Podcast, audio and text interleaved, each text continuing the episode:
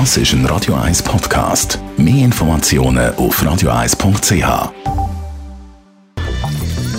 Radio 1 Immobilienwerkstatt.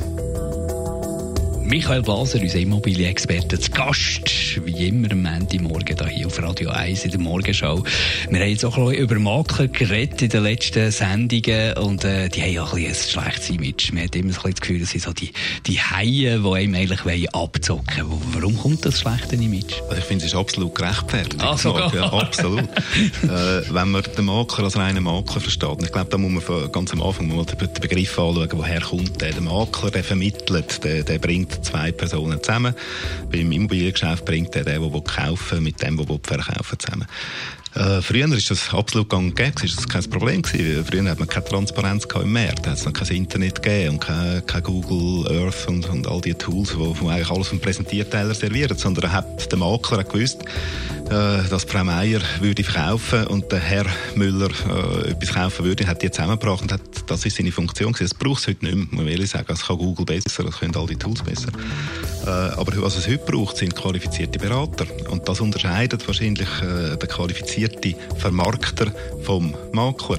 Äh, weil der qualifizierte Vermarkter der hat ein umfassendes Know-how, der kennt die Prozesse, führt einem durch die Prozesse durch. Das ist also viel mehr Beratungsleistung, als nur einfach zwei Leute zusammenbringen. Jetzt gibt es ja wahrscheinlich keine Gütesiegel äh, wo ich mich daran orientieren kann. Was sind so die Punkte, wo du darauf würdest schauen, wenn du einen Makler suchst? Wir sagen jetzt trotzdem Makler.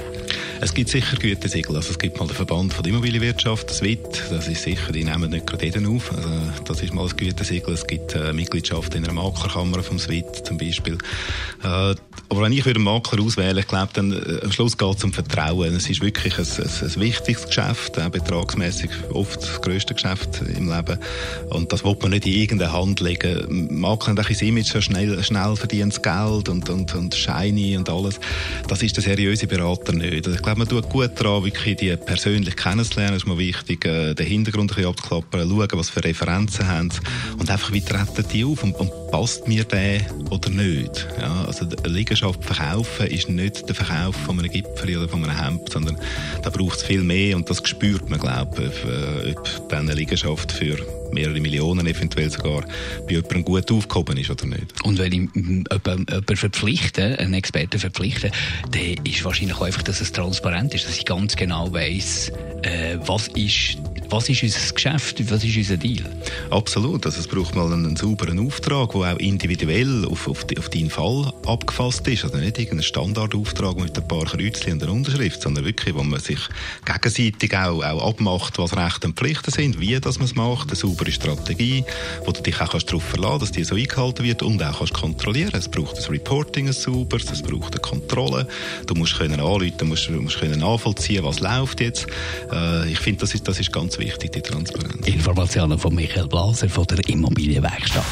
Radio 1 Immobilienwerkstatt. Auch als Podcast auf radio1.ch.